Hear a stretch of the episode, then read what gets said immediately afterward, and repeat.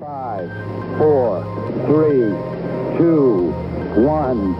It's one small step for man, one Herzlich willkommen zum Podcast für Kommunikation, Kreativität und Haltung mit Dennis Elti und selbiger bin ich. Ich bin heute mal wieder in meinem digitalen Studio zu Hause und zwar mit einem wunderbaren Gast, Jasmin Mitter, ihres Zeichens Aktivistin und Künstlerin und ich bin tierisch neugierig auf das, was sie mir zu erzählen hat. Ich habe mir nämlich ganz fest vorgenommen, sie irgendwann noch mal einzuladen, weil ich habe sie schon mal in einem Podcast äh, im, äh, vor dem Mikrofon sitzen gehabt, gemeinsam mit Deborah Rogeri im Podcast The Future is Unwritten Now und das habe ich mir damals vorgenommen, wenn ich die immer mal zu fassen Fassen kriegt, dann schnappe ich sie mir nochmal am Wickel und ziehe sie in meinen eigenen Podcast rüber. Und hier ist sie. Hallo Jasmin, schön, dass du da bist. Hallo Dennis, ganz, ganz herzlichen Dank für die Einladung. Zur vollen Transparenz, du bist ja auch Podcasterin und hast ein Gerät auf deinen Tisch gestellt, lieferst mir eine extra Datei. Das heißt, wir versuchen tatsächlich alles möglich zu machen und wir hoffen, dass die Datenleitung es auch schafft, die wir uns jetzt hier sozusagen gebaut haben. Drücke ein bisschen die Daumen, weil ich fände es schade, wenn du wieder weg bist. Ja, wir vertrauen ja der Technik und genau, mit diesem Aufnahmegerät nehme ich sonst meinen Podcast Minimalismus jetzt auf und für meine feministische Kampagne Wer braucht Feminismus habe ich auch einen Podcast gestartet, der heißt Wer braucht Feminismus. Das kann ich beantworten mit, mit, mit ganz viele und die meisten und sowieso eigentlich alle und ich auch. Auf dem Kinderwagen, den ich durch, durch Berlin schiebe, ist ein Aufkleber drauf, den ich vor glaube ich, zwei Jahren von dir bekommen habe. Der ist da drauf und der bleibt da auch, solange wir diesen Kinderwagen haben. Das macht mich natürlich stolz. ja, also ich, ich weiß gar nicht ganz genau, ähm, wo wir einsteigen sollen. Ich würde sagen, wir machen einmal so die, die klassische Grundfrage, geliehen, geliehen von Deborah. Ähm, wer bist du eigentlich und wenn ja, wie viele? Ähm, versuch doch mal so ein bisschen äh, in, in, in nimm mir so viele Worte, wie du brauchst. So. Versuch mal zu erklären, wer Jasmin Mittag ist. Ja, äh, das ist. Wie viel Zeit hatten wir nochmal? du, das ist ein Podcast, das ist meiner. Es geht jetzt acht Stunden, wenn du willst, aber sag mir Bescheid, hol mir was zu trinken. Nein, ich versuche mich auf jeden Fall kurz zu fassen. Du hast ja schon das Wesentliche genannt. Ich bin Aktivistin und Künstlerin. Das heißt, ich suche verschiedene Kanäle, um Menschen zu erreichen, Menschen auf Themen aufmerksam zu machen und zu empowern, zu stärken und zusammenzubringen. Und diese Themen sind im Moment vor allem Feminismus und Minimalismus, daher auch meine beiden eigenen Podcast-Shows. und äh, ja, ansonsten gibt es natürlich äh, auch noch viele andere Dinge, die ich tue. Ich ähm, gebe Workshops, ich organisiere Veranstaltungen, ich habe Ausstellungen, die durch Deutschland wandern, wenn es denn möglich ist, sie zu zeigen. Ähm, und ich lasse mir immer wieder was einfallen und finde vor allem Partizipationsprojekte spannend. Also zum Beispiel habe ich letztes Jahr ein Projekt gestartet, auch aufgrund der aktuellen Situation. Ähm, das heißt Geschichten aus der Schublade und da können alle, die dann möchten, Briefe und Tagebücher und Poesiealben einreichen und wir veröffentlichen das und machen auch Lesungen mit den Tagebüchern und den Briefen. Das mache ich mit einer Poetry Slammerin zusammen, die mir sozusagen als sehr erfahrene ähm, Vortragende zur Seite steht. Und ja, so gibt es immer wieder neue Ideen, die im Universum irgendwie so zu mir kommen. Wie heißt die Kollegin? Ninja Lagrande. Ah, war auch schon zu Gast auf diesem Podcast. Eine, eine, eine sehr, sehr coole Frau. Ja, mega. Auf jeden Fall. Sie wohnt ja auch in Hannover, so wie ich. Und wir sind befreundet und vor allem auch sehr gute Kolleginnen. Guck mal, was aus Hannover alles so kommt. Genau, Hannover ist ja eine völlig unterschätzte Stadt im Herzen von Deutschland, eher im Norden. Aber ich meine, das Herz ist ja also bei, bei mir ist das Herz sehr nördlich. Ich bin Hamburger und von daher seid ihr schon Norditalien für mich, aber schon immer noch irgendwie Norden. Ja, ja ich finde, Hamburg ist auch die einzige Stadt, die uns das Wasser reichen kann. Liebe Berlinerinnen und Berliner, lasst mich euch das die Seele streicheln. Ihr seid nicht so schlimm wie euer Ruf. Dennoch, als Hamburger wirst du nicht zum Berliner machen und eine Hannoveranerin wahrscheinlich auch nicht wir sind Menschen der Welt, so, des Planeten. So, da wohnen wir halt zufällig an einem schönen Ort. Genau, so sieht's aus. Mehr Diplomatie habe ich heute nicht im Angebot. Nicht, dass es da Ärger gibt. Ähm, äh, neben, also ich, ich lass mich mal, lass mich einmal mal zu dem ähm, Punkt zurückgehen, der, der Zusammenarbeit mit der, mit der Linia Lagrande, der Poetry Slammerin. Die ist ja auch eine, eine Frau der, der starken Worte. Ähm, wie läuft so ein Prozess ab, wenn ihr beide sagt, du, ich habe da so eine Idee, ich finde, das ist irgendwie ein bisschen schräg, aber lass, ich, lass uns da was draus machen. Wie passiert, wie entsteht so ein Projekt bei dir? Hm, also jetzt bei dem Projekt Geschichten aus der Schublade war das so, dass ich aufgrund meines persönlichen Minimalismus äh, natürlich bei mir aussortiert habe und irgendwann diese Erinnerungskiste anstand. Und das ist natürlich so ähm, die Königsdisziplin, Erinnerungen mhm. auszusortieren. Ich bin dann Briefe und Postkarten durchgegangen. Da waren Sachen natürlich auch viel so von früher aus der Schulzeit, äh, vor dem digitalen Zeitalter entstanden und da waren Briefe dabei, die ich von meinen Brieffreunden hatte, als ich so 13, 14, 15 war. Da war ich mit meinen Eltern öfter im Bayerischen Wald in so einem wunderschönen Hotel damals und hatte da immer ein paar nette junge Männer kennengelernt, mit denen ich dann Brieffreunde. Ein paar nette junge Männer. ja, das Liebe Zuhörerinnen und Zuhörer, das war der Plural, der Wir fragen nicht näher nach. Ich bin kein Journalist. Nein, es waren im Grunde genommen dann drei, vier Brieffreunde, die ich hatte äh, und tatsächlich Brieffreunde, Dennis. Das war sehr was du willst. es war sehr, es war sehr unschuldig, wobei man zwischendurch dann doch ein bisschen intensiver mal geschrieben hat äh, und über das, was einen so bewegt.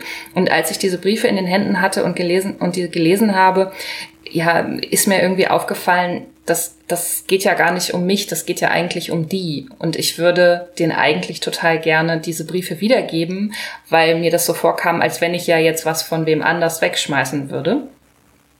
Dann habe ich die im Internet gesucht und ich habe sie auch gefunden, aber also zwei davon. Aber glaubst du es? Keiner hat mir geantwortet.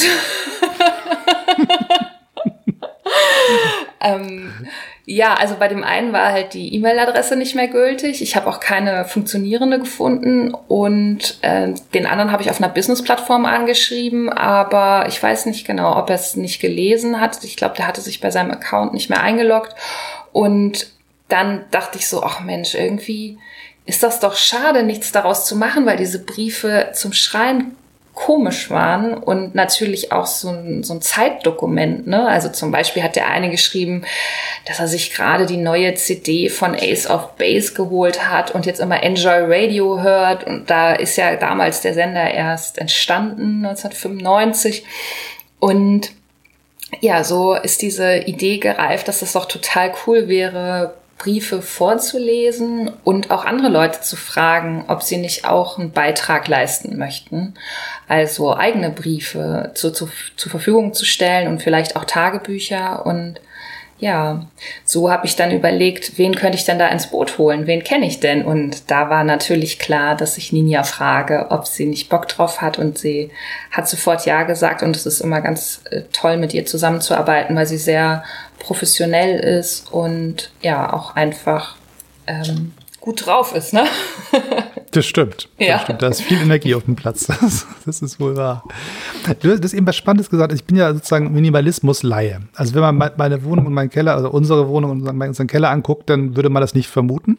Ähm, ich, ich weiß in etwa, was das ist. Also mit weniger so klarkommen und schön finden das Leben, aber so richtig im Detail nicht. Also du hast gerade was Spannendes gesagt, da würde ich gerne einmal einhaken. Du hast gesagt, ich wollte da was wegschmeißen, aber es, es ist, ähm, es gehört mir nicht. Ich würde es gerne jemand anders geben. Das heißt, die Logik, die man auf den ersten Blick hätte, Minimalisten schmeißen alles weg, was sie nicht haben wollen. So, das trotzdem hast du ja den, den Dingen, die du wegschmeißen wolltest, einen Wert gegeben, obwohl du sie bei dir nicht mehr haben wolltest. Das war nicht entmüllen, das war nicht Keller aufräumen, das ist was anderes. Ne? Versuch mal Minimalismus nochmal zu beschreiben für Menschen wie mich, die es nur so aus dem Fernsehen kennen. ja, genau. Was ich jetzt schade finde, ist, dass in den Medien so ein Bild vermittelt wird, als wenn es beim Minimalismus darum geht, irgendwie so eine super stylische Wohnung zu haben, wo sehr wenig Gegenstände drin sind und vielleicht so ein schickes Sofa und eine Pflanze im Wohnzimmer steht. Ähm, ja, äh, es geht natürlich auch um Dinge, mit, um, mit denen man sich umgibt. Aber im Grunde genommen ist Minimalismus eine Lebensphilosophie oder auch ein Lebensstil, der eben versucht, Menschen zu inspirieren, dass sie sich auf das Wesentliche in ihrem Leben konzentrieren. Und dabei ist es so, dass jede Person ja selber bestimmt, was für sie wesentlich ist. Was ich spannend finde, ist, dass Minimalismus anregt, Verantwortung zu übernehmen, weil wenn ich mich auf für mich Wesentliches konzentriere, dann verschwende ich auch gleichzeitig weniger Ressourcen. Und dabei geht es auch eben um die Dinge, mit denen ich mich umgebe. Ähm, aber nicht nur. Und es kommt eben darauf an, was für mich wesentlich ist. Also wenn ich jetzt sage, Mm, diese Büchersammlung ist für mich total wichtig, dann spricht es nicht gegen Minimalismus. Ähm, es geht sozusagen äh, ähm, darum, sich von den Ansprüchen und Erwartungen, die die kapitalistische Überflussgesellschaft an einen heranträgt, zu befreien und zu ermitteln, was sind denn eigentlich wirklich meine eigenen Herzenswünsche. Und dabei ist so dieser Leitgedanke, das Wesentliche oder weniger ist mehr ähm, schon eine große Inspiration, die man für alle Lebensbereiche ähm, verwenden kann. Also auch für ähm, was mache ich eigentlich mit meiner Zeit, was mache ich mit meinen Finanzen, mit meiner Arbeitskraft, mit was für Menschen möchte ich was zu tun haben. Ähm, ja, so lässt sich das Prinzip eben ähm, überall anwenden, wo man denn hingucken möchte.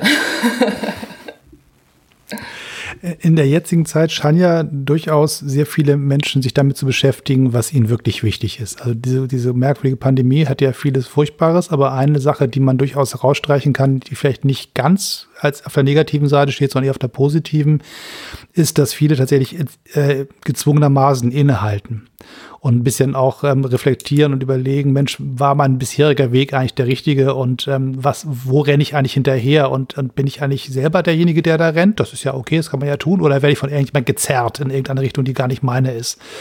Ähm, merkst, merkst du bei den Rückmeldungen auf das, was du im, auch mit deinem Podcast machst, ähm, dass da mehr Menschen in dieser Pandemie zu dir ähm, kommen, äh, Rückmeldungen geben oder dir anderen Gesprächen sagen, sag mal, also irgendwie die ganze Zeit habe ich das Gefühl, da ist irgendwas, was ich mal machen müsste und wo ich mal nachdenken müsste und du hast mir so, ein, so, ein, so eine Tür geöffnet oder das, was du da machst, finde ich spannend, erzähl mal mehr. Ja, ich merke schon, dass es eine große Sehnsucht nach weniger gibt. Ähm, das war aber auch schon vor der Pandemie so. Deswegen funktioniert es vielleicht auch ganz gut, sage ich mal, dass viele jetzt auch sagen, okay, das ist jetzt nun mal so, dass wir uns zurückziehen müssen und es steigen nicht alle auf die Barrikaden ähm, weil ähm, es auch eben vorher schon so war, immer wenn ich von Minimalismus erzählt habe, das ist ein viel einfacheres Thema als Feminismus, dass äh, also in über 90 Prozent der Fällen die Rückmeldung kam, oh ja, ich müsste auch mal aussortieren und oh, ich habe auch zu viel und irgendwie bin ich auch total überfordert von der ganzen Kommunikation zum Beispiel. Ähm, digitaler Minimalismus ist ja auch ein ganz spannendes Thema, weil wir ja, ähm, ja in den letzten 20 Jahren unglaublich viel hinzugewonnen haben an Kommunikationsmöglichkeiten im digitalen Bereich, aber damit ja auch sehr viele Herausforderungen einhergehen so. Und ähm, da ja, es ist natürlich schon so, dass die Menschen jetzt eben zum Teil auch einfach mehr Ressourcen haben, um sich mal mit sich selber zu beschäftigen oder mit dem, was sie umgibt, gerade wenn sie dann vielleicht auch mehr zu Hause sind als vorher. Und so haben sehr viele Leute jetzt aussortiert. Ich weiß zum Beispiel von den sozialen Kaufhäusern, dass die völlig ähm, ja, zugeschüttet wurden mit aussortierten Sachen und eben auch schauen müssen überhaupt, wie sie äh, das jetzt alles noch unterbringen, weil es ja auch gerade nicht so viel rausgeht. Was ich spannend finde, ist, dass wir daran ja merken, mm, dass ein Konsumstopp uns irgendwie allen gar nicht schadet, sondern ja auch gut tun kann. Weil wir brauchen ja gar nicht immer mehr und noch mehr. So. Wenn, wenn du ähm, sagen würdest, es gibt so es ist so ein bisschen so, ich fahre auf eine einsame Insel und nehme mit. Ne? Das ist jetzt irgendwie auch kein pädagogisch großer Kniff. Aber wenn du als, als Minimalist jetzt sagen würdest, ähm, ich, ich reise viel durch die Welt, was du ja auch, auch tust, wenn du kannst, ähm, ich habe so einen Koffer, der ist jetzt irgendwie so, keine Ahnung, so ein Aktenkoffer groß. Also nicht so ein Riesending, sondern so, so ein kleiner.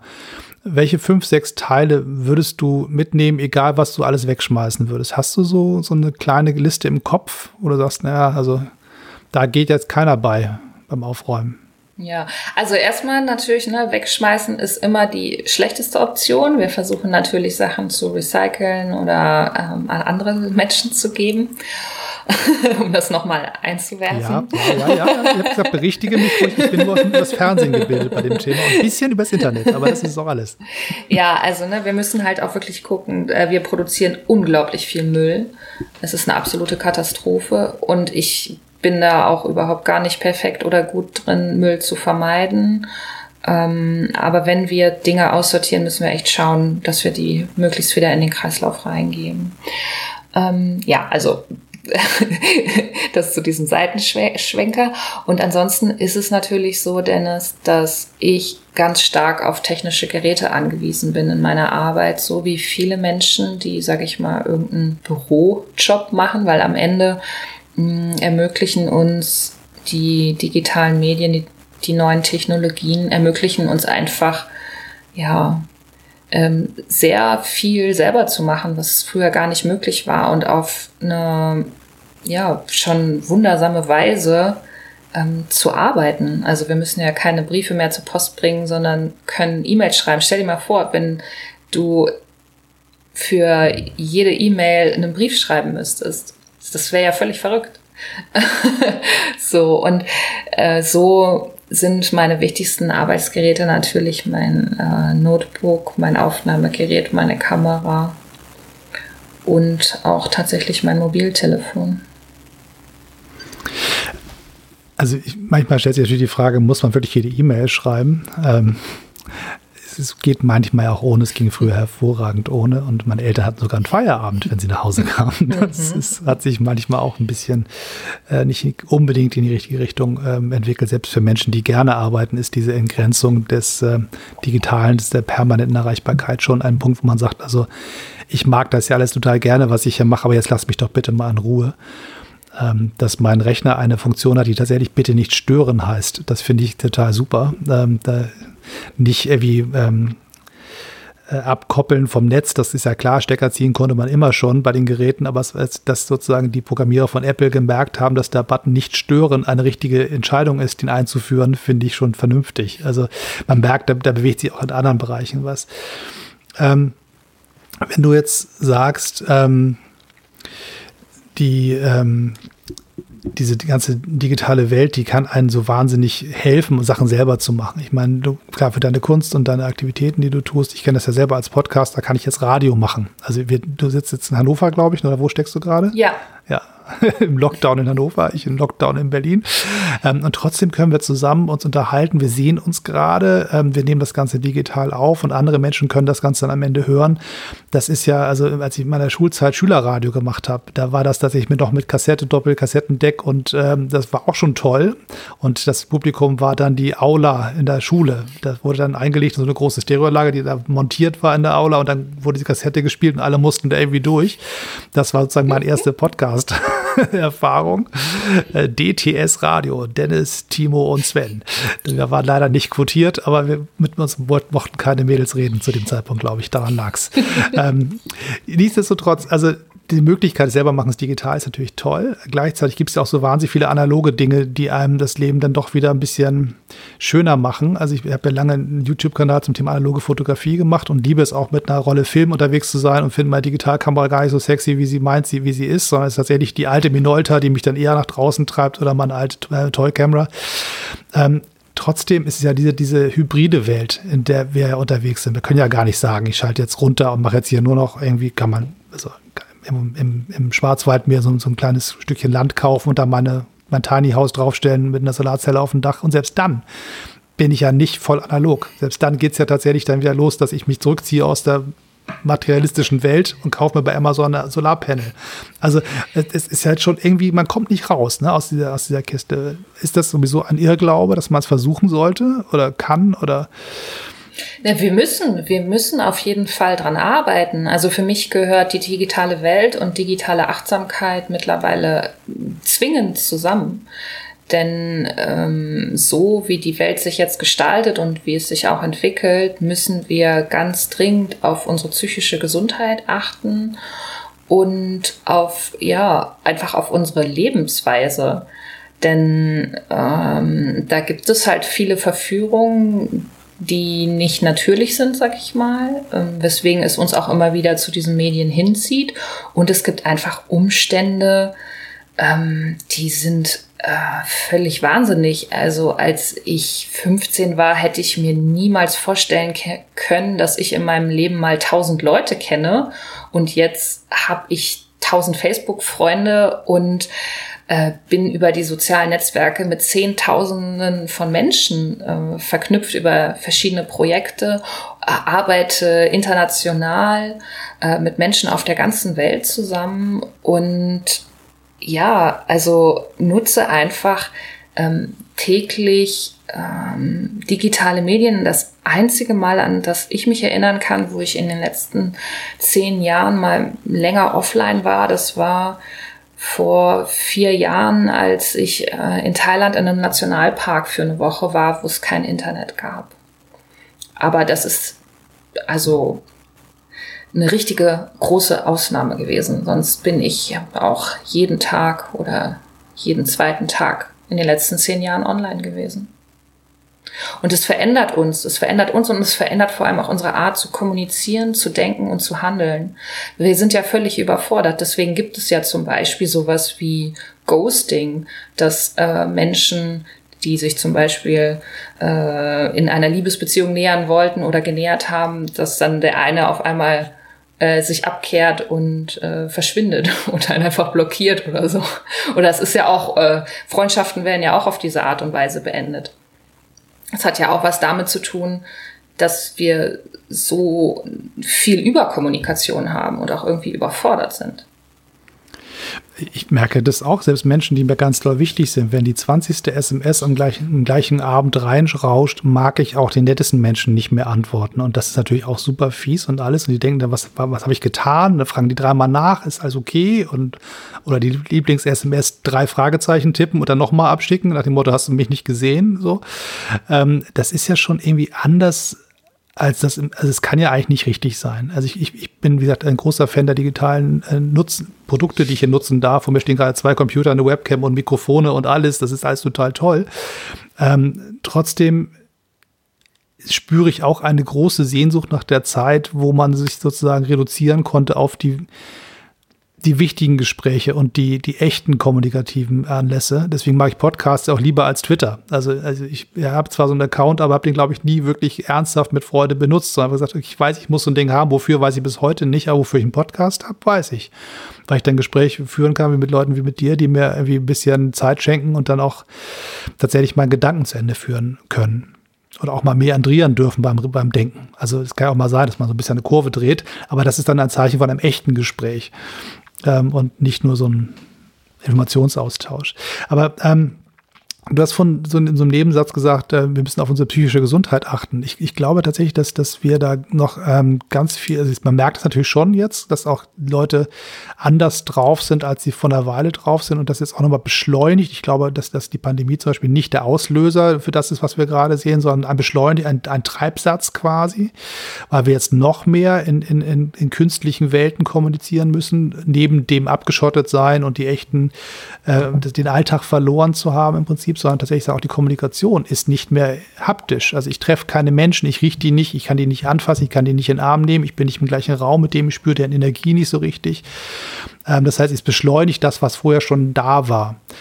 Ähm, wo glaubst du, geht die Reise hin mit uns, wenn, wenn wir nicht uns eine Strategie überlegen, das irgendwie aufzufangen?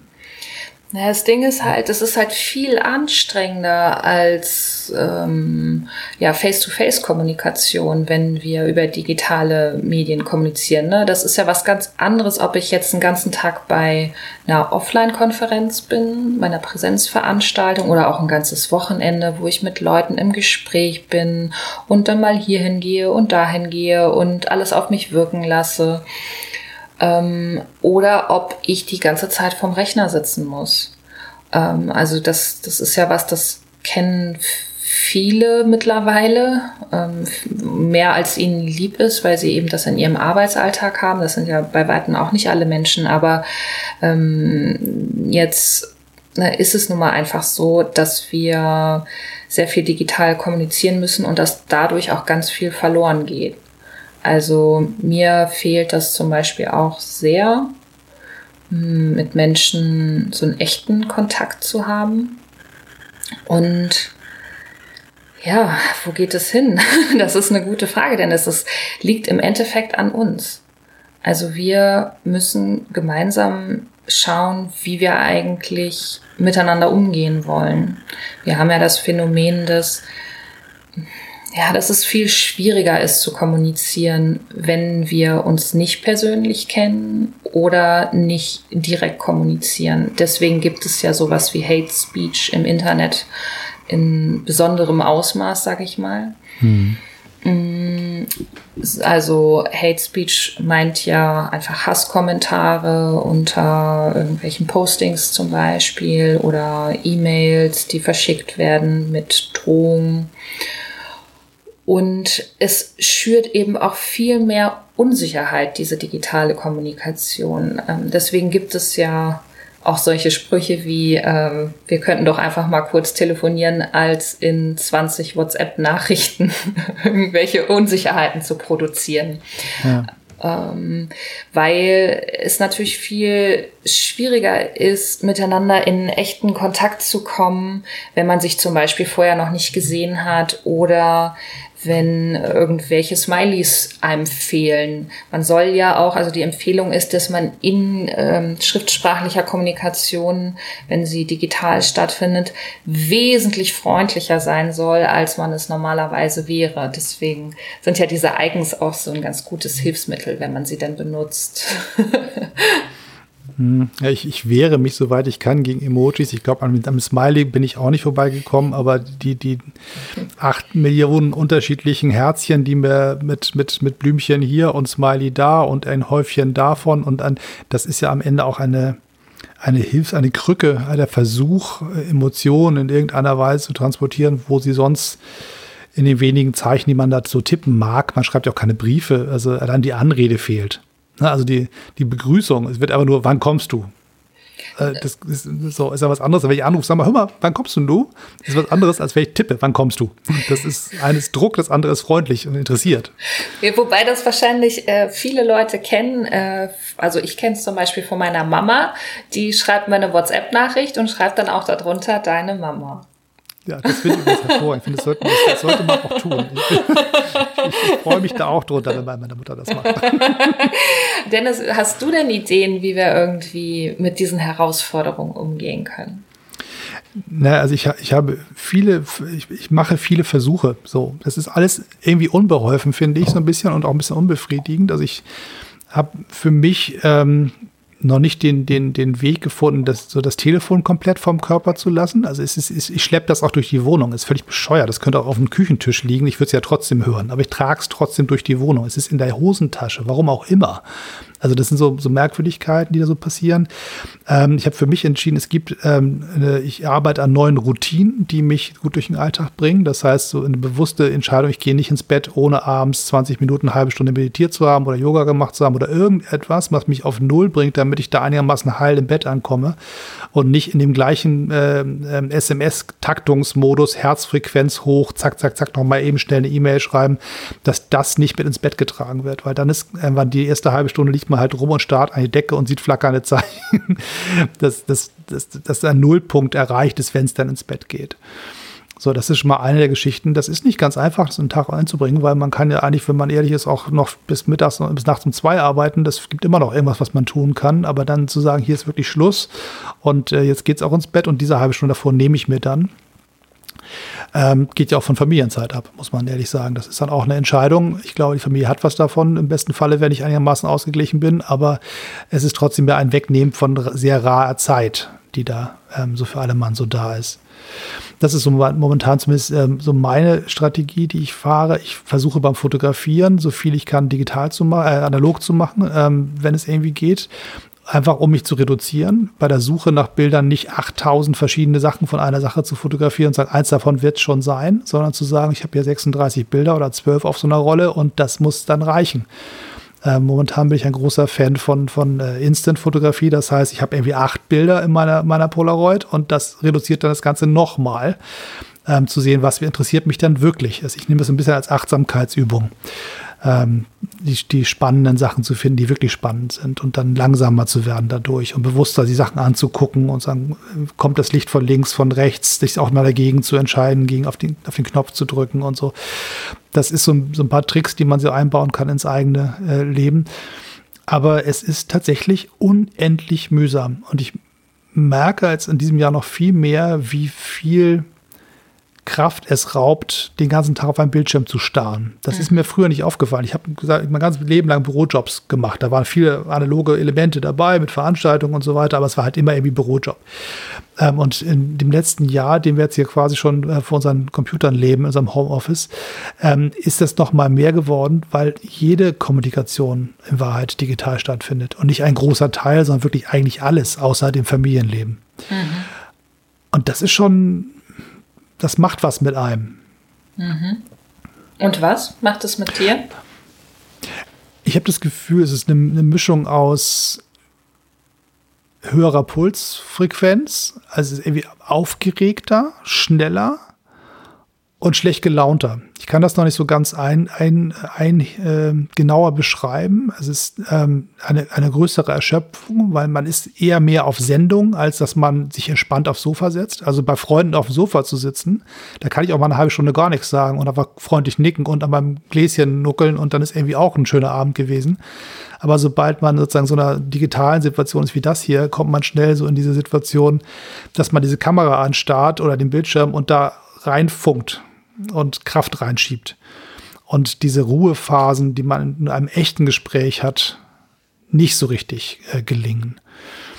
Das ähm, mal gucken. Also ich, ich bin jetzt, ich habe mich fest vorgenommen für dieses Jahr, ich gehe ein bisschen mehr auf die Suche nach, nach äh, Alternativen, nach Lösungen, nach, nach Ausgleich, nach irgendwie was, was eigentlich wichtig sein müsste, ohne dabei sozusagen das, was man auch machen muss und was auch Spaß macht, den äh, Job und, und die Hobbys und all die Sachen, die man so macht, die machen ja auch alle irgendwie Spaß. So ist ja nicht so, dass es das alles nur eine Last ist, das ist ja alles selbst gewählt im Zweifel.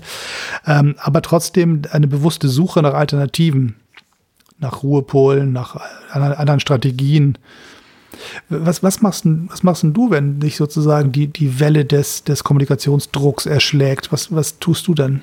Also ich versuche halt viel rauszugehen. Ich wohne ein Glück direkt an der Allenriede. Das ist der hannoversche Stadtwald, der ziemlich groß ist. Und ich schaffe mir da auch viele Verabredungen, entweder durch Spazierengehen. Ich habe einen, ähm, einen Trainingspartner, mit dem gehe ich immer auf den Trimmlichtfahrt. Und dann habe ich noch eine Laufpartnerin, mit der ich da rumjogge. Also äh, da nehme ich auch ganz bewusst kein Gerät mit, was irgendwas misst, sondern bin einfach so draußen. Und ansonsten finde ich äh, das in ähnlicher Art und Weise wie du wichtig, dass man nicht die ganze Zeit on ist. Also ich halte es auch für eine sehr gute Idee, dass die erste Stunde des Tages, in der man wach ist, ähm, digital medienfrei ist. Das schaffe ich im Moment nicht.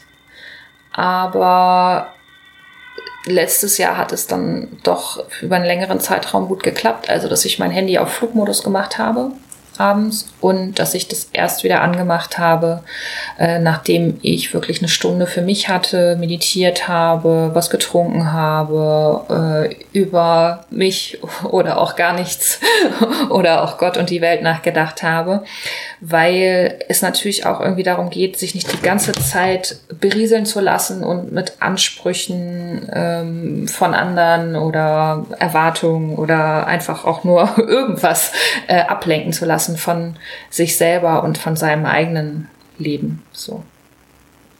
Äh, wo, was für, für, du hast eben gesagt, wenn ich was getrunken habe, was startest du in den Tag? Bist du eher Kaffee, äh, Tee, Wasser, Saft? Wo, ja. wo bist du zu Hause? Also ich äh, habe wirklich diesen glücklichen Umstand, dass ich meistens ohne Wecker aufwache. Also an den meisten Tagen äh, des Jahres 90 Prozent stelle ich mir auch keinen Wecker, weil ich einfach eh früh wach werde. Und ich trinke erstmal ein Glas warmes Wasser und mache eine Meditation.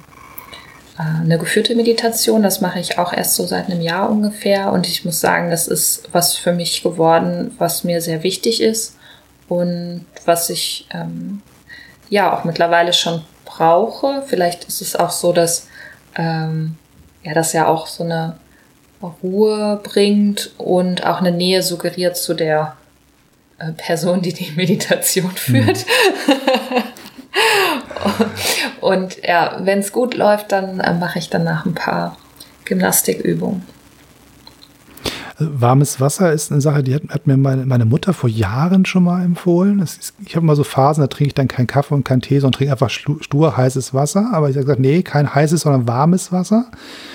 Der, der, ehemalige Bürgermeister aus Bremen, Henning Scherf, hat das auch gemacht. Der, der tauchte immer bei welchen Sitzungen auf und ihm wurde seine eigene Kanne hingestellt, weil man dann schon wusste, der braucht jetzt nicht den Sitzungskaffee, sondern der braucht eine Kanne heißes Wasser oder warmes Wasser. Ähm, das das finde ich eine ganz, ganz hervorragende äh, Methode. Das ist, macht ja tatsächlich auch wach. Es, es ist, wärmt dann irgendwie anders auf. Es macht anders wach als so, so ein Schub von Koffein. Ähm, ich habe in der letzten Podcast-Folge schon erzählt, dass ich dieses Jahr gestartet bin ohne Koffein. Das ist ein harter Entzug gewesen. Oh. Also die ersten fünf Tage höllische Kopfschmerzen und schlechte Laune. Das war schon irre, was da passiert, wenn was da so ein Körper auf einmal fehlt. Das war gar nicht klar. So. Ähm, ich bin noch bei Kräutertees momentan und, und also sogar der, der schnöde Hagebuttentee. Es, es ist irgendwie eine, eine wunderbare Freude, wenn man sich einen Kaffee wünscht und dann nichts hat. Und dann nimmt man halt den Hagebuttentee der Speckwesen nach was. Aber die nächste Stufe ist dann wahrscheinlich für den Februar zu sagen, machst du mal einen Monat heißes Wasser als, als Kur. Mal schauen. Und äh, Meditation, geführte Meditation hast du schon gesagt. Ähm, ich finde das ganz spannend, weil ähm, mein Podcast Traumbilder, den habe ich gemacht 2000 18 ging es los. Genau, da habe ich dann so 17 Folgen gemacht und die fand es irgendwie nett. Habe dann auch, ist es auch so ein Spannungspodcast und dann habe ich irgendwie gesagt, naja, keine Zeit mehr, hast viel zu tun, lass den mal liegen. So, habe dann nichts gemacht. Ähm, und dann irgendwann guckte ich dann so drauf, ähm, als dann so 2020 dann so das merk sich merkwürdig entwickelte, guckte ich dann mal an, wie das dann mit den Zahlen da so ist, mit den Hörerinnenzahlen und stellte fest, das Ding hebt total ab was passiert denn hier? Völlig irre. Vorher war ich so zufrieden, wenn da mal so 200 Leute was gehört haben, war ich völlig hin, völlig beseelt. So, ich sag, toll, 200 Leute, die kenne ich alle gar nicht. Wie können das sein, dass die meinen Podcast hören? Das finde ich bis heute übrigens sehr schräg, dass mir irgendeiner zuhört, den ich nicht kenne, aber gut. Ähm, und auf einmal flog dieses Ding richtig in die Höhe. Man kann richtig sehen, der, der März und dann zieht eine Kurve steil nach oben. Und ich bin jetzt angekommen bei, ähm, gestern habe ich geguckt, 165.000. Wow. So, das heißt 50.000 unterschiedliche Menschen. Ich weiß nicht, was, ich weiß schon, was da äh, in der Welt passiert ist, dass Leute nach sowas suchen, den Gedankenschritt schaffe ich schon intellektuell, aber dass die trotzdem da ankommen und da bleiben. Das ist dann sozusagen das eine Spannende, weil äh, 165.000 und wenn 50.000 davon unterschiedliche Menschen sind, haben ja ein paar zumindest mehrmals, mehrmals was angehört. Ähm, und ähm, die E-Mails, die jetzt manchmal reinkommen, sind wahnsinnig berührend, dass Leute dir erzählen, wann sie dich dann hören und zu was für Situationen, was für Situationen sie stecken. Ähm, da merke ich zum ersten Mal, was das ist. Also was das für eine, für eine, für einen Mehrwert scheinbar für Menschen hat, dass jemand sagt, weißt du was, du bist total aufgeregt, ich kann dir mal eine Stunde Zeit geben oder eine halbe Stunde, ich nehme dich mal an einen ruhigeren Ort, komm mal mit. So, das ist schon faszinierend und ich ähm, war vorher einfach auch nur Konsument von solchen äh, Hörgeschichten, die mich beruhigt haben und jetzt produziere ich sowas und kriege diese liebevollen Antworten darauf. Das ist ganz, ganz berührend irgendwie. Kannst du nochmal das Konzept umreißen von den Traum? Ja, ähm, genau, das, das ist eigentlich mal entstanden aus, aus meiner alten Fotografiewelt, weil ich äh, es liebe, über Fotos zu reden und habe das in meinem Podcast immer gemacht und meinem YouTube-Kanal und so weiter. Und beim Fotopodcast kriegte ich irgendwann eine Rückmeldung von einem sehr netten Menschen, der sagte, weißt du was, nimmst mir nicht übel, aber ich ähm, höre dir total gerne zu, aber ich schlafe immer ein bei deinem Podcast nimmst, es ist wirklich total nett gemeint. Du beruhigst mich total, ist total nett. Ich denke, oh Gott, ich erzähle was Spannendes über Kameras und so. Warum schläft der Mensch ein? Aber so, vielleicht ist das ja ein, ein, ein, ein, ein, ein, verste ein verstecktes Talent. so. Also habe ich gesagt, machst du einen Podcast zum, zum Entspannen. Wenn Menschen Einschlafhilfe brauchen, sollen sie sie haben. Und habe dann gesagt, was kannst du, worüber redest du gerne? Und ähm, Fotografie war so das Thema zu dem Zeitpunkt. Da habe ich gesagt, ich nehme einfach Fotos und ich lese sie vor. Ich lege mir ein Foto auf den Tisch, gucke da drauf und ähm, mache so ein bisschen Atemübungen mit den Leuten und, und führe sie dann quasi sprachlich in dieses Foto rein. Ich zeige denen das auch nicht, es wird auch nicht irgendwo gepostet, eins zu eins, sondern ich beschreibe ein Bild und hoffe, dass im Kopf der Zuhörerin ein Zuhörer was Eigenes entsteht. Und ähm, das hat sich so ein bisschen ergänzt mit, mit Sachen, die ich gelernt habe als, als Trainer für progressive Muskelentspannung und äh, ein bisschen Atemtechnik und ein bisschen was aus, der, ähm, aus dem autogenen Training. Ähm, immer so rangedockt, immer an diese Logik. Und dann mal gesagt, ich probiere mal so eine reine Fantasiereise aus. Ich mache mal eine reine, pure Folge, nur ähm, ähm, äh, progressive Muskelentspannung. Man sagt, ich führe dich mal eins zu eins durch diese Methode durch, um mal zu sehen, ob dir das gefällt und äh, probiere mich da so ein bisschen aus. Aber der Grundfaden drin und die Grunderzählung des ganzen Podcasts ist tatsächlich die so an Vorlesefotos. Toll, tolle Idee. Und ja, kann ich natürlich sehr gut nachvollziehen, warum das jetzt gerade besonders gut ankommt. Also es ist tatsächlich interessant, dass man, also früher hätte man einen Kurs besucht, ähm, mhm. wäre dann zur Volkshochschule gelaufen, hätte gesagt, sag mal, ähm, Habt ihr da so, so, so ein, also meine Eltern haben das früher gemacht, irgendwann in den 80ern, da waren die in Bönning steht in der Volkshochschule und haben so einen autogenes Trainingkurs gemacht. Und dann kamen die wieder und konnten das irgendwie so, haben das drei Wochen gemacht und wieder vergessen. So. Und ähm, jetzt hast du ja die Möglichkeit zu sagen, ich habe ein Bedürfnis und mein Telefon hilft mir dabei, diese, dieses, dieses störende Element des Telefons. Das ist ja ein, ein Störenfried in unserem Leben. Trotzdem ist es gleichzeitig eine, eine Tür hin zu solchen Angeboten, die mir Ruhe verschaffen. Drücke ich auf den Nicht-Stören-Knopf, schalte meinen Lieblingspodcast an und komme zur Ruhe. Das ist ja auch irgendwie der Beweis dafür, dass, dass es nicht ein richtig und falsch gibt bei dieser Medienwelt, in der wir sind. Natürlich, wir haben ja erstmal super viele tolle Möglichkeiten durch die digitalen Medien. Ne? Das muss man ja sehen. Wir wissen nur noch nicht so richtig damit umzugehen, beziehungsweise da eine Balance zu finden, weil mh, mm, das schon was ist, was eigentlich fast alle beschäftigt, mit denen ich spreche. Dass es immer wieder darum geht, die Balance zu finden. Und schon alleine, dass wir eben unser Telefon auch in der Wohnung hin und her tragen, ist eigentlich skurril. Also das hätte man sich vor 20 Jahren nicht vorstellen können. Äh, ich habe gehört, dass, ähm, also eine hat mir erzählt, dass sie ihr Telefon ähm, immer an eine bestimmte Stelle legt, wenn sie reinkommt. Also so wie du einen Platz für den Schlüssel hast. Das mhm. ist dann einfach eine Schale und dann kannst du dein Telefon da ablegen und da gehört es hin. Und nur, weiß ich nicht, ein, zweimal am Tag oder so könnte man drauf gucken, wenn man denn es hinbekommt, weil irgendwie ähm, sind die Verführungen ja sehr groß. Und diese, ne, dieser soziale Druck, auch diese Taktung. Ich meine, mittlerweile entschuldigen sich Menschen, wenn sie nach 24 Stunden antworten. Man sagt so, wo ist das Problem? Also einen Tag später zu antworten, ist doch völlig normal. Ja. Klar, aber so, so, eine SMS heißt natürlich, äh, Achtung, ich will deine Aufmerksamkeit. Die E-Mail läuft so ins Postfach mehr oder weniger still rein, aber so, so eine SMS oder eine, ähm, irgend so, so, ein Direct Messenger, der schreit dir vom Bildschirm entgegen, hallo, hier bin ich, äh, reagier auf mich. Oder hast du bei dir auch die ganzen Push-Geschichten ausgeschaltet? Natürlich habe ich das ausgeschaltet, ja. Ähm, würde mich ja wahnsinnig werden bei den ganzen Benachrichtigungen, weil man ja auch über die sozialen Netzwerke so viele Benachrichtigungen bekommt.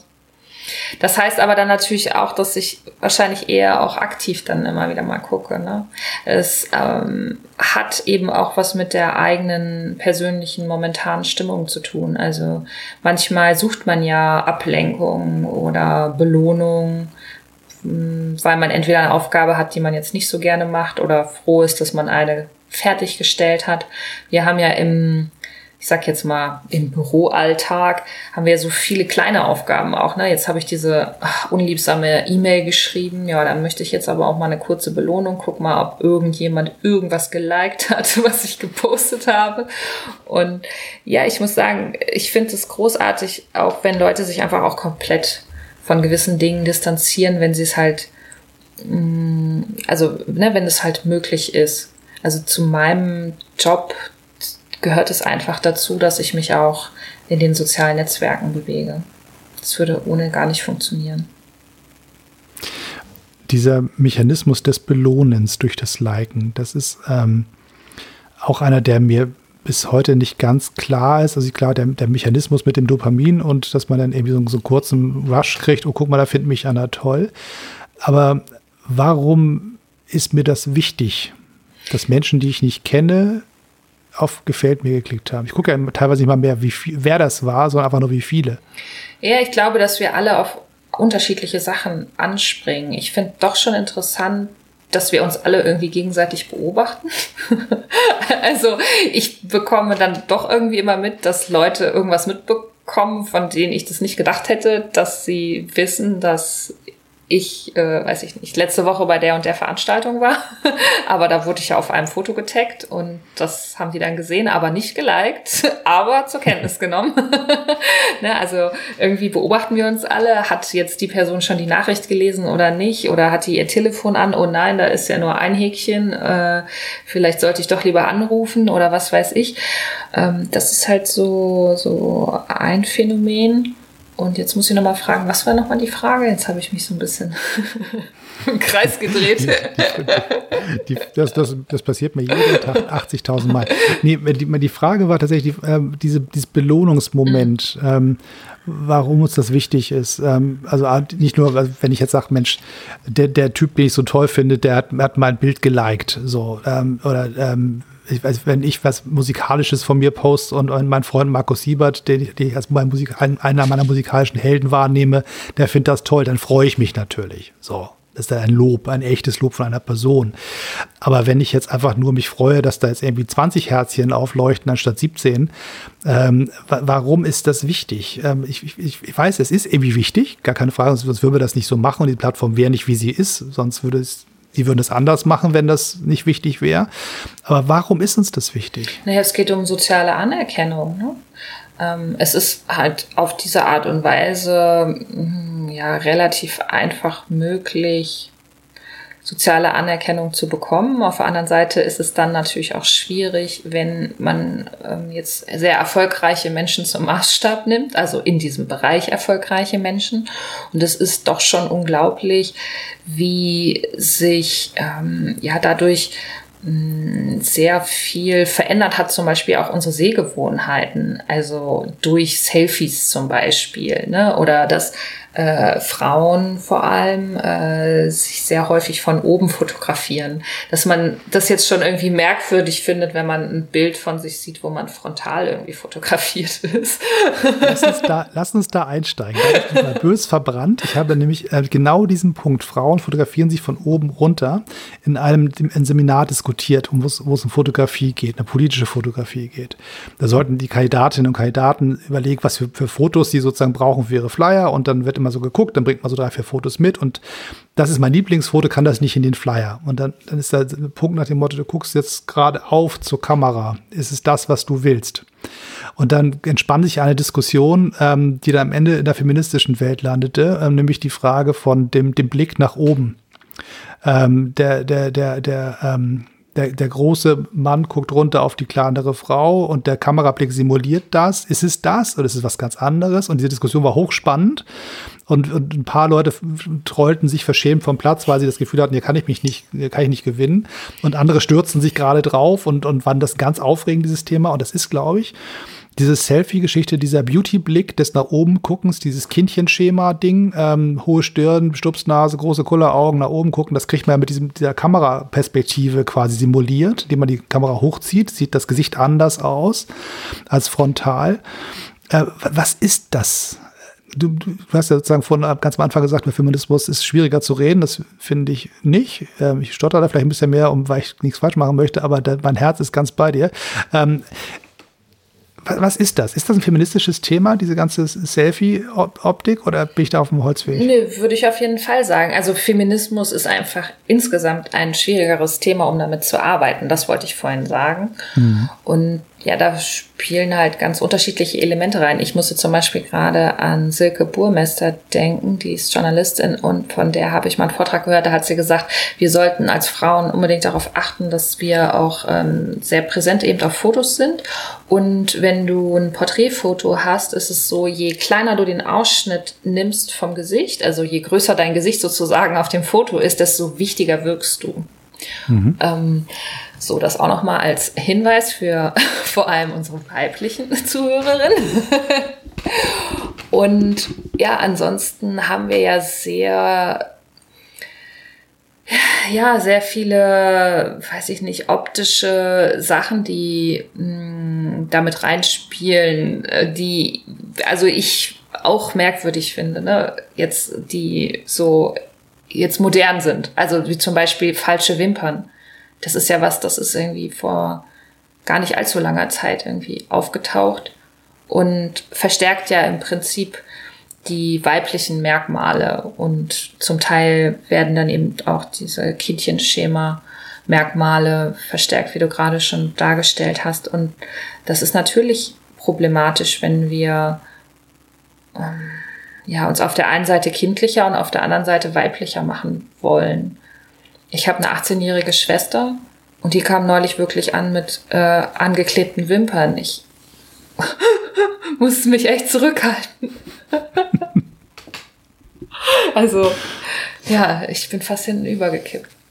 Aber ist, ne, für sie ist es halt so, das machen halt alle. Und dann probiert man das ja. eben mal aus. Also genauso wie ich auch früher mal Lippenstift aus, ausprobiert habe, aber das habe ich seit 20 Jahren nicht mehr, weil äh, das einfach nichts für mich ist.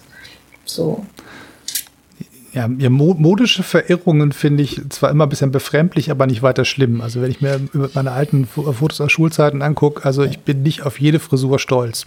so, zumindest hatte ich nur eine, aber es ist, es ist jedenfalls nicht so, dass ich sagen muss, da, da sah ich immer richtig toll aus. so. Aber ähm, das andere ist ja halt eher eine Frage von, von ähm, von, von Selbstbild und Menschenbild. Ähm, und das ist sozusagen das, wo ich dann sozusagen eher schon besorgt bin, wenn ich sehe, wie eine komplette Generation von, von jungen Frauen quasi mehr oder weniger sie selber zwingt oder gezwungen wird oder wie auch immer, in so ein, so ein, so ein fertiges Muster reinzuwandern, ähm, was vorgegeben wird von ähm, den sozialen Medien und dem Druck, den man da aushalten muss. Das heißt also nach dem Motto, wenn ich nicht äh, den, die Kamera so halte, dass ich besonders äh, hübsch aussehe oder nicht den, den, den Retuschierfilter von vornherein schon angeschaltet habe oder ähm, ich, das, das Spannende ist, durch diesen, diesen ähm, Traumbilder-Podcast bin ich ja bei Instagram unterwegs mit ganz vielen so Hashtags wie Yoga und Wellness und so. Ja. Das heißt, ab sofort glaubt ähm, äh, mir Instagram nur noch Menschen, äh, wohltrainierte Menschen in Yogahosen an, anzuzeigen. Und lustigerweise stehen die auch immer an den gleichen drei, vier Posen rum. Da sieht man mich beson besonders schlank und besonders durchtrainiert aus, scheinbar. ähm, und man denkt, ja Gott, die sind alle so, so, so muss man sein. So, und das heißt, der Druck wird immer größer, sobald ich in diese Welt eingetaucht bin, dann beschleunigt sich das ja, verstärkt sich das ja. Und da wieder rauszukommen und zu sagen, Moment mal halt, äh, ähm, das muss gar nicht so sein. Ich kann auch total ähm, meine Persönlichkeit zeigen oder auch kann auch schön sein, ohne so auszusehen wie die. Ähm, das ist tatsächlich, glaube ich, auch so ein Punkt, wo ich auch ein bisschen Sorgen mache um, um die, die nächste Generation oder die jetzt jungen Leute, die dann irgendwie diesen Weg machen, ähm, sich selber zu finden von diesem, also früher gab es halt drei Bilder in Bravo, wenn ich aussah wie Nena, dann habe ich halt verloren für zehn Minuten, aber da passierte mir auch erstmal nichts Schlimmes. Ähm, jetzt habe ich quasi auf meinem Telefon permanent den Feed, wie, so, wie soll ich aussehen, was ist hübsch, was ist schick, was ist richtig. Ja, das hat sich alles stark multipliziert. Ne? Also früher hat man irgendwie auf dem Schulhof rumgestanden und dann hat man die von den äh, Parallelklassen und ein bisschen höher und runter irgendwie beobachtet und gesehen, was die so anhaben und treiben oder vielleicht dann äh, in der Bravo oder vergleichbaren Zeitschriften rumgeblättert. Und äh, jetzt ist es so, dass wenn Menschen diese sozialen Netzwerke aktiv nutzen, dann nutzen sie auch in der Regel relativ exzessiv, also täglich auch. Und da hast du schon recht, da werden wir ja einfach auch mit ja, realitätsfernen und fremden ähm, visuellen Eindrücken bombardiert, schon regelrecht. Und ich sagte ja schon, ich muss auch mit diesen Medien arbeiten. Für mich ist es tatsächlich auch ein Muss. Ich muss mich auch da zeigen und äh, äh, ja irgendwie auch mit den Leuten kommunizieren. Das mache ich halt sehr gerne. Ich versuche aber tatsächlich so wenig wie möglich aktiv zu nutzen. Also ich gucke mir so wenig wie möglich dort an. Mhm. Aber wenn, wenn ich, wenn ich das mal fragen darf, du als, als Frau, die da irgendwie in den sozialen Netz unterwegs ist, sind die Menschen, mit denen du verbunden bist, einfach per, per se aufgeklärte, nette Menschen, die einfach sagen, ähm, ich gehe mit dir ordentlich um, oder bist du dem gleichen Druck also Kommentare über Aussehen, über Mode, über, du hast gesagt, kein Lippenstift, ähm, keine falschen Wimpern. Äh, du kommst quasi nicht in der Selfie-Optik daher, sondern machst das irgendwie anders. Bist du da einem gewissen äh, Kommentardruck ausgesetzt oder hast du einfach die nettere Teil des Internets für dich entdeckt? Also im Moment, zumindest im Minimalismusbereich, habe ich auf jeden Fall äh, sehr eine sehr nette Community. Es sind auch tatsächlich lustigerweise äh, zu 90 Prozent Frauen, mhm. Äh, was mich eigentlich wundert, weil Minimalismus ja ein geschlechtsneutrales Thema ist, würde ich jetzt erstmal sagen. Aber natürlich transportiere ich als Frau das Thema dann auch eher weiblich oder auf meine Art und Weise. Auf jeden Fall spricht es auch mehr Frauen an, offensichtlich. Und ähm, ich habe noch nie blöde Kommentare über mein Aussehen bekommen in dem Zusammenhang. Das passiert halt höchstens ähm, im feministischen Bereich äh, von antifeministischer Seite. Ne? Hm. Bist, bist du da starken Angriffen ausgesetzt? Ja, da ist man natürlich immer eine hässliche, frustrierte Lesbe, die keinen abgekriegt hat. Okay, also sie, sie, schaffen es nicht mal, die Klischees zu durchbrechen, willst du mir sagen? Ja, genau. Also das ist auch, da, also da kann auch äh, Heidi Klum kommen und äh, sich Feminismus auf die Fahne schreiben. Da gibt es auf jeden Fall ähm, auch immer Beleidigungen, die unter die Gürtellinie gehen, die am Ende auch was mit dem Aussehen zu tun haben. Ja. Mann, Mann, Mann. Also ich kann sagen, ich, ich habe jetzt gerade mal eben aus Spaß meine, meine ähm, Followerzahlen aufgemacht von meinem Traumbilder-Podcast und ich bin tatsächlich bei 27 Prozent männlich. Der Rest ist weiblich. Bei diesem Podcast hier, lustigerweise, ist das genau umgedreht. Ah. Also es ist faszinierend, wie, wie sich da was bewegt. Ich habe auch das Gefühl, dass es irgendwo was mit, mit so Herdentrieb zu tun hat, wenn der Erste quasi angekommen ist und seinem Kumpel erzählt, guck mal, geh da mal hin, dann, wird, dann zieht sie das so irgendwie so mit. Ähm, Minimalismus bei dir ist tatsächlich, äh, ist das, ein, ist das ähm, du hast gesagt, geschlechtsneutrales Thema. Gibt es da so, so ein Gefühl dafür, ob das eher eine, den weiblichen Teil der Menschheit irgendwie an, eher anspricht oder eher männlich? Also ich ich habe da so gar kein Gefühl. Ich, ich folge so ein paar Podcastern, die auch in dem Bereich unterwegs sind. Die haben tatsächlich für sich auch irgendwie eher sehr so ein, so ein sehr sportlich männliches ähm, Ding so dabei. Also schon alle sehr, sehr wohltrainierte äh, Leute, die da unterwegs sind. Das ist schon auch sehr viel Männlichkeit, die da gezeigt wird in dem Bereich. Oder ist das ein falscher Eindruck? Nö, also das kommt jetzt drauf an, wo die Schwerpunktsetzung ist, weil wie gesagt, Minimalismus ähm, beschäftigt sich im Endeffekt mit allen Bereichen des Lebens, also zum Beispiel auch mit Ernährung. Ähm, also sich vegan zu ernähren kann zum Beispiel auch als minimalistische Ernährung mit durchgehen. Oder andere legen einen Schwerpunkt auf Minimalismus und Finanzen. Und das sind jetzt so zum Beispiel beides auch traditionell Themen, die vielleicht auch mehr Männer ansprechen oder zum Beispiel Outdoor, äh, viel Outdoor-Unternehmungen zu machen und dann nur mit dem Fahrrad unterwegs zu sein und zu zelten. Mm, und sowas wie Interieur, das ist vielleicht was, was eher Frauen anspricht oder ähm, im Minimalismus gibt es ja auch viel ähm, zum Thema Ordnung. Das ähm, spricht dann auch natürlich oft Menschen an, die in der Familie sehr viel Care-Arbeit übernehmen. Jasmin, ich weiß nicht ganz genau, wie ich dich, wie ich dich wieder gehen lassen kann. Also ich habe das Gefühl, wir sind so mitten im Gespräch und ähm, ich, ich, hätte noch, noch Lust, zwei, drei Stunden. Der, der geneigte Podcast-Hörer und die Podcast-Hörerin, wenn sie nicht gerade zufällig bei der Zeit online sind, ähm, mit alles gesagt, haben irgendwas das Gefühl, es muss auch mal vorbei sein.